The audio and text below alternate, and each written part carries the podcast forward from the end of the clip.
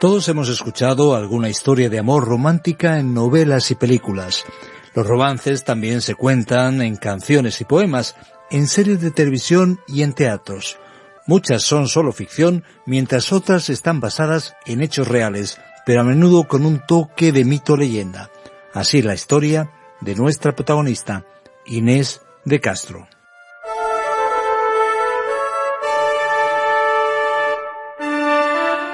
Inés de Castro, noble gallega del siglo XIV, vivió una historia de amor prohibido con el heredero del trono de Portugal, el futuro rey Pedro I.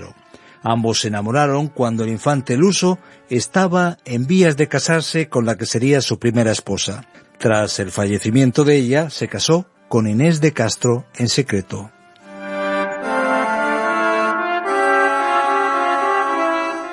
Antes de que Pedro I asumiera el trono, su futura consorte fue asesinada en un complot fruto de suspicacias. El trágico desenlace de aquella relación furtiva es un ingrediente más para esta historia que es parte destacada de la cultura popular portuguesa.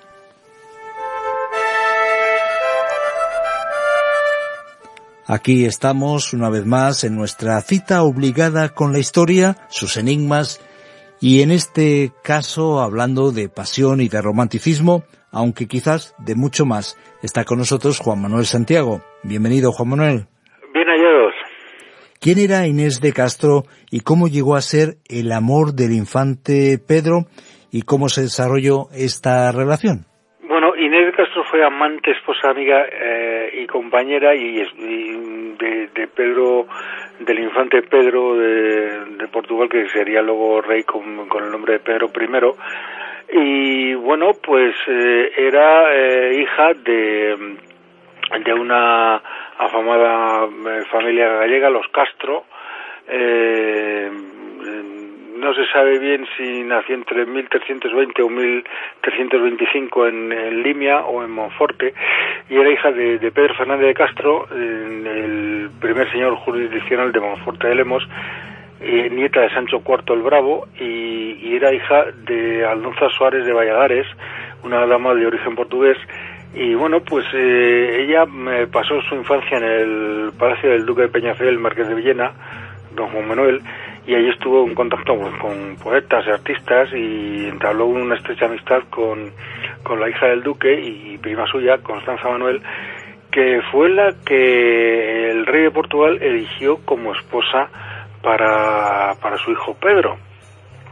Eh, Constanza Manuel la eligió como dama de compañía y en tal calidad viajó con ella a la boda con, con, con Pedro eh, que era hijo de, Alfonso IV el Bravo, el rey de Portugal. Y bueno, mm, todos los que la conocen, las, las crónicas hablan de ella como una mujer bellísima, joven, rubia, elegante, eh, en fin, que mm, mucho más atractiva que, Constanza. y por otra parte, como Pedro, mm, bueno, Pedro habría nacido en 1320, se, había crecido en Coimbra, que era la, capital de, Portugal entonces, y conoció a Inés la víspera de su boda, de, su boda con Constancia. Y bueno, eh, entre que el infante Pedro no quería casarse em, porque su padre no le dejaba escoger a su esposa y bueno pues entre que no quería casarse porque él era impuesto y que estaba allí Inés mucho más atractiva que Constanza pues, pues la verdad es que se dejó se dejó arrastrar por su pasión y quedó prendado de ella. Eh, era algo tan público y tan notorio que una vez después de casados eh, eh, las preferencias del infante Pedro por por Inés eran muy conocidas de tal suerte que Constanza la, la esposa de Pedro y prima de, Inés, eh, pues em, quiso que Inés fuese madrina del hijo que ya estaba esperando, pensando que, que esa responsabilidad espiritual pues hacía imposible cualquier unión eh, que, que, humana que pudiese fraguarse, pensando que al ser madrina de, de, su, de su hijo, pues eh, iba a impedir que tuviera relaciones con, con su padre. Eh, bueno, mm, ahí quedó la cosa, pero eh, no se llegó a concretar porque el niño eh, Luis fue, falleció a los pocos días de nacer, entonces no llegó a ser Inés no llegó a ser madrina del niño. Para entonces, ya en 1344, el rey Alfonso IV estaba bastante molesto con, con la actitud de su hijo y de Inés. Eh, decidió eh, mandar a Inés al exilio y, la mandó a Albuquerque, en, entonces el reino de Castilla. Pero desde allí, pues eh, siguió la correspondencia de cartas con su amado Pedro. Y bueno, un año después, eh, Constanza murió. Entonces, en, durante el parto con el infante Fernando, y, bueno, pues así Pedro se vio libre del matrimonio y ya sin ningún impedimento eh, logró traer de vuelta a su amada, la instaló en un palacio próximo al monasterio de Santa Clara para poder tenerla cerca y allí vivieron sus años más felices. Eh, tuvieron cuatro hijos en el plazo de cinco años. Eh, tuvieron al hijo Alfonso, Joao, Dinis y Beatriz y en 1354 se casaron en secreto ante el obispo de Guarda. Eh, la verdad es que eh, fue tan, tan secreto el enlace que em, varios nobles, eh, de acuerdo con el rey de, Portugal, pues decidieron asesinarla, decidieron que lo único que que, la única solución que tenía el problema era eh, quitarla a ella en medio, eh, aquello de que muerto el perro se acabó la rabia.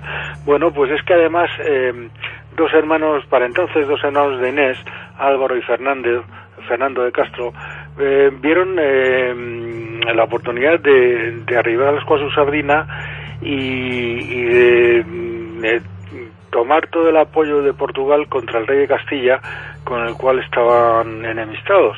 Eh, por su parte, Alfonso VI pues eh, no quería para nada enemistarse con Castilla, ya que si Castilla se molestaba, pues eh, nada impedía que Castilla pudiese apoderarse del reino de Portugal, ¿no? Entonces, lo último que quería Alfonso VI era enemistar a Castilla. Mm, en base a esto, pues eh, Inés ya fue considerada como una amenaza al Estado portugués eh, y tres consejeros del rey, eh, Pedro Cuello, Álvaro González y Diego López Pacheco, pues convencieron al rey de, que la matasen. El, el, 7 de enero de 1355, pues, pues la Inés de Castro fue asesinada por estos tres hombres. algunos dicen que que degollada, otros que apuñalada, eh, eh, ahí se mezcla la realidad y la leyenda, eh, a tal punto que, Pedro, que, que, estaba ausente al enterarse de, del fin de su amada, entró en cólera y se puso en lucha contra su padre, provocando mm, unos duros enfrentamientos. Solo su madre, doña Beatriz, pues fue la que impidió que, que la cosa llegase a más a una guerra civil auténtica y eh, consiguió eh, que firmasen un tratado de paz. Dos años después murió Alfonso IV y, su hijo Pedro, pues Pedro I pues subió al trono de Portugal y eh, lo primero que hizo fue pues mandar buscar a los asesinos de, de Inés y de, que estaban en, refugiados en Castilla y, bueno, pues en 1360 confesó su boda en secreto con Inés, por lo que la, convertía en reina de, con todo, reina de Portugal con todos los, los derechos. Y mandando enterrarla en el monasterio de Alcobasa eh, y además eh, en un mausoleo de piedra blanca y dispuesto de tal manera que estuviese eh, frente por frente a, la tumba que estaba destinada a él, em, que estuviesen cerca pies con pies, para que en el día de la resurrección lo primero que viesen los amantes se fuese el uno al otro. Qué cosas, ¿no? Qué cosas interesante historia de amor. Inés de Castro, reina después de muerta. ¿Quién lo iba a decir? Sí, y además con un, con aquí se mezcla la leyenda porque hay quien asegura que eh, lo primero que hizo, de las primeras cosas que hizo el rey Pedro, eh, fue mandar desenterrar su cadáver, sentarlo en el trono, ponerle la corona, coronar la reina y obligar a todos los nobles portugueses a que besasen su mano. Eh, eso es lo que cuenta la leyenda. La realidad es que entonces se solía hacer unas figuras de cera de las personas fallecidas que se colocaban sobre su tumba. Y parece ser que fue esta efigie la que sí fue coronada y a la que los nobles portugueses besaron la mano, porque eh, resultaba muy tétrico, aunque eran tiempos que, eran capaces de eso y demás, ¿no? Pero imagínate la, la imagen de toda la corte portuguesa con, los, con todos los nobles portugueses allí en fila, reconociendo a, a, un cadáver como reina de Portugal y besando su mano, pues vete a saber cómo estaba el cadáver, ¿no? Eh, eso es lo que cuenta la leyenda. Ahora, parece ser que lo más cierto es que mm, lo que besaron los nobles portugueses fue la mano de la figura de cera de, Inés de Castro. Queda claro, por tanto, ¿y qué legado dejó Inés de Castro en la historia y qué lecciones podemos aprender de nuestro personaje de hoy? Bueno, Inés de Castro, en base a sus descendientes, eh, mm, eh, tuvo que ver con todas las, mm, con la mayoría de las casas reales europeas, porque sus descendientes eh, llegaron a, casarse con, con eh, emparentar con otras familias reales. La princesa Beatriz se casó con un hijo bastardo del rey de Castilla, llamando Sancho, eh, y la hija de esta, de esta, de este matrimonio, Leonor, Urraca era nieta de Pedro Inés, fue la mujer de Fernando, rey de Aragón, Sicilia, Nápoles, Valencia y Mallorca. Una descendencia que con el, que con el paso de los años pues nos lleva hasta, hasta el emperador Maximiliano I de, Austria y al rey portugués Manuel I. Eh, en fin, emparentó con, con las casas reales de, de media Europa, ¿no?